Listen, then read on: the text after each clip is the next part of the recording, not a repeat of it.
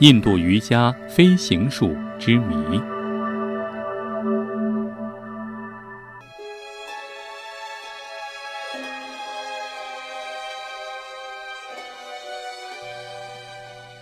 有一种超能力，中国人称之为法术，罗马人称之为能量，印度人称之为普拉纳。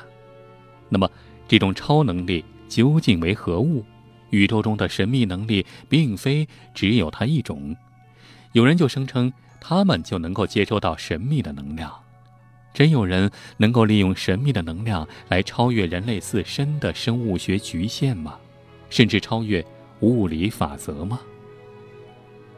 接下来要说的印度瑜伽飞行术就是其中的代表。先讲一个发生在一九一零年的故事。一九一零年，英国著名探险家彼得·亚巴尔到缅甸北部丛林考察探险，在一座边远山区的大寺庙里，他认识了一位修行的老僧人。这位僧人每天早晨在寺院门前静坐十多分钟，然后他盘坐的身体慢慢升空，在深山的丛林上空飘一圈儿，这才慢慢的落到地上。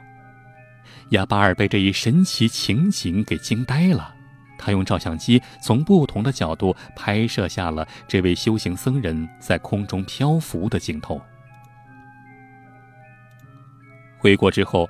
他在英国报纸上发表了自己拍下的照片，以及自己看到的这位僧人升空的情景。当时有些英国科学家们都不相信，认为亚巴尔是幻觉，中了一些巫师卖弄的障眼法伎俩。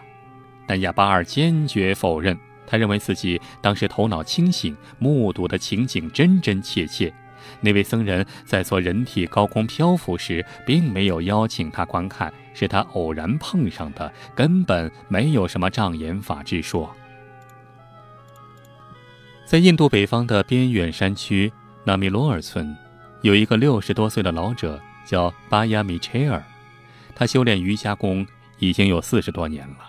据说他的身体能够在有山有树林的上空的天空漂浮。犹如神仙。美国一位物理学家卡莱曼斯曾经在印度执教多年，他决定去造访这位超人。与他同行的还有印度闻名的物质学家辛格米巴尔教授、人体功能型学者雷迈尔博士，以及美国《科学与生活》杂志的记者等。来到这个村庄的第二天一早。卡莱曼斯教授等人就聚集在米切尔的草屋门前，架起了录像机和各种能量探测仪。巴米米切尔盘腿坐在门口的一块薄毯上，闭目养神。这时，人们的眼光、录像机镜头、各种探测观测仪全都集中在米切尔身上。两三分钟之后，只见他身体轻轻上升，大约升到十米高空时。他改变了盘腿的姿势，伸出双臂，犹如鸟儿的翅膀，开始在天空旋转翱翔。漂浮在半空中的米切尔似乎步入了一个浑然无知的状态之中。这一情景真的令人瞠目结舌。米切尔大约在空中漂浮了三十分钟左右，他的身体开始微微颤动，接着。开始缓缓落下。录像机拍摄了他在空中的每一个角度。米切尔落到地面之后，几位上前的科学家们发现他的身体变得很是柔软，如同棉花一样。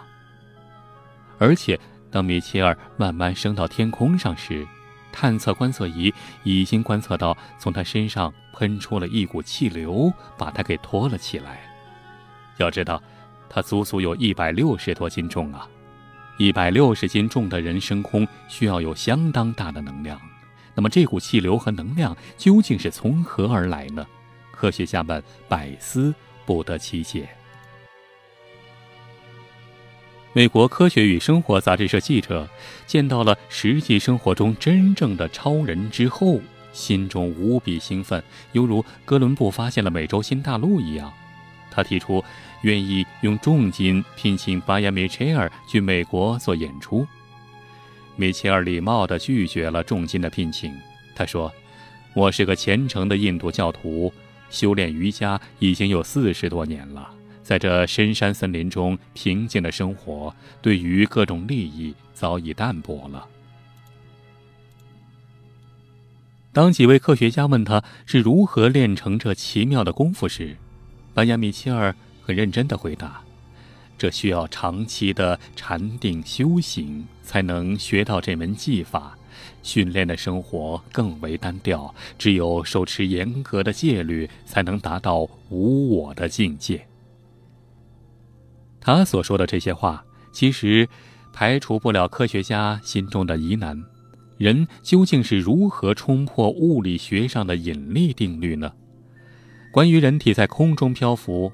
卡莱斯曼教授和印度的几位科学家们都发现，在印度的古书试点上早有记载。早在两千多年前，一些高僧们就能够毫不费力地飞向天空，他们将在空中所看到的景致绘成图画。印度考古学家们曾经发现，在一块巨大石头上的雕刻。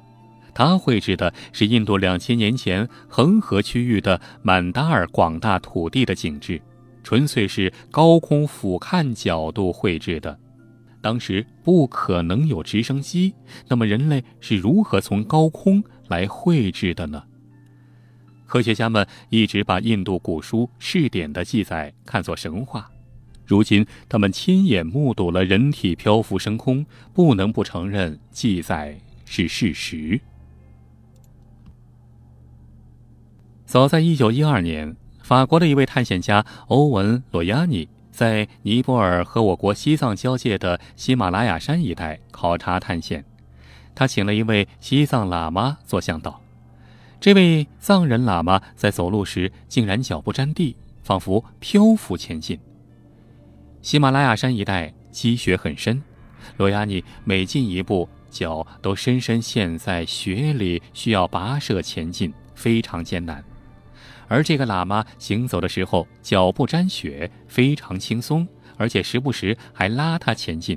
这时一阵风吹了过来，这位喇嘛的身体就如同树叶一样，身体飘起，随风前进。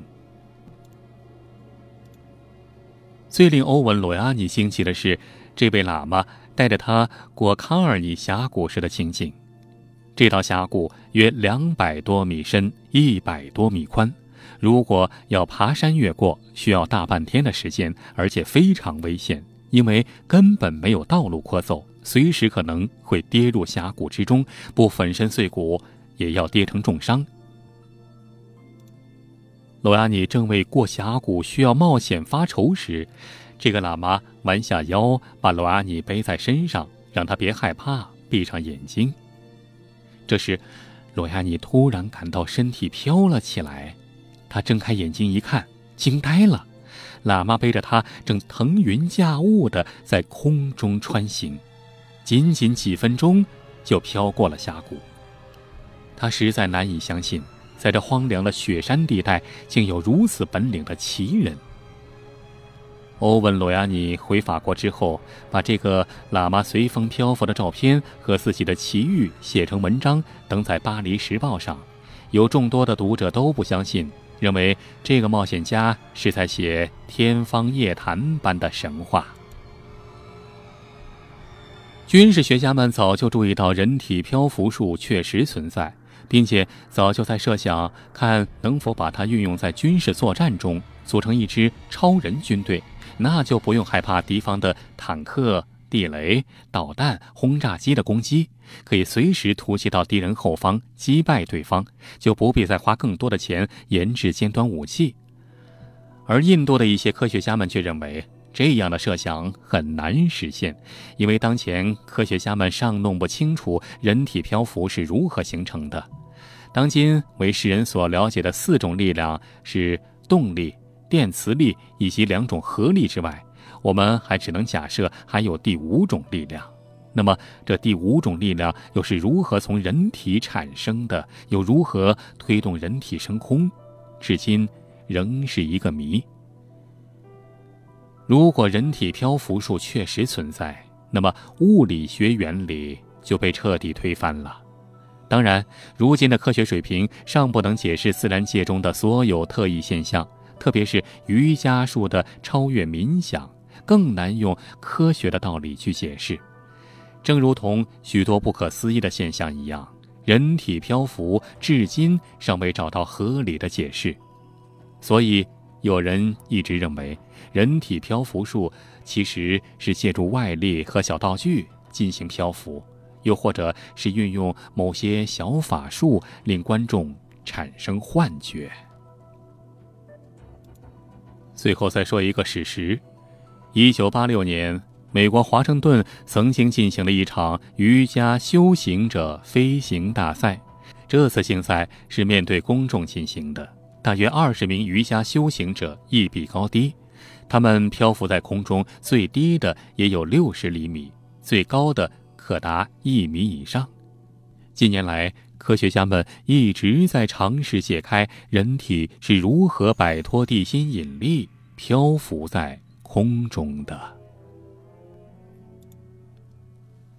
好了，本期内容就先给您讲到这儿。如果您想看到更多精彩内容，请关注老王的微信公众号“老王讲野史”，里面有更多精彩文章、视频、音频、珍贵绝版老照片。比如，你发送“月球”两个字，就可以看到传说中的月球背面神秘照片儿；发送“埃及”两个字，就可以看到古埃及神奇金字塔和传说中的时空之门；发送“香港”两个字，就可以看到香港十大奇案系列；发送“苏联”两个字，就可以看到前苏联 UFO 秘密档案的纪录片。包括您想听什么故事，都可以在微信里告诉老王。好了。更多精彩内容，欢迎关注微信公众号“老王讲野史”。咱们呀，在微信里再见吧。